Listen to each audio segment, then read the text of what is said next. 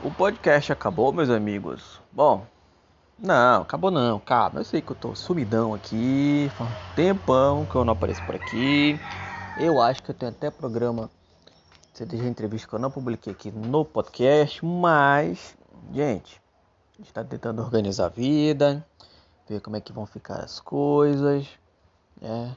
Filhinha logo logo vai nascer, então a gente não sabe, né, quanto tempo tem a gente vai ter livre para continuar produzindo conteúdo para vocês. Mas é, tentando me organizar para fazer as coisas, o conteúdo para vocês. Uh, basicamente de manhã, antes de sair para o dia, sair para o trabalho e tal, porque aí já deixo tudo organizado, tudo programado e tal, que aí já vai ter, né? Independente se a gente vai estar ocupado ou não durante o dia, já vai ter coisas e conteúdo para vocês. Podcast, eu confesso que até acho que dá, cara, para continuar aqui como eu queria antes. Acho como eu sempre quis, né? Uma noticiazinha rápida aqui, um dropzinho e tal. Acho que de manhã dá para fazer esse bagulho sim.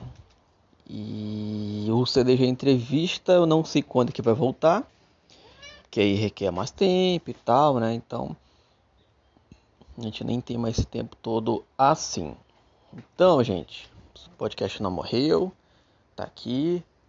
Vou me programar e me organizar para fazer pelo menos um por dia, como sempre quis e tal, certo? Não garanto que vai rolar mesmo até porque, vocês sabem, podcast é mais difícil de monetizar, ganhar um dinheiro nessa parada, né? Então a gente tá tentando, logicamente, priorizar as redes sociais, os, os caminhos de comunicação onde possa rolar uma grana, que afinal de contas isso aqui gera tempo, gera custos, então, né, a gente tem que tentar monetizar esse bagulho.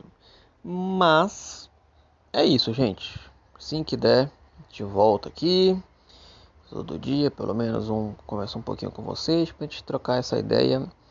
Espero que vocês ouçam também, né? Mandem pro amiguinho e tal, esse bagulho todo. Vocês sabem como é que funciona.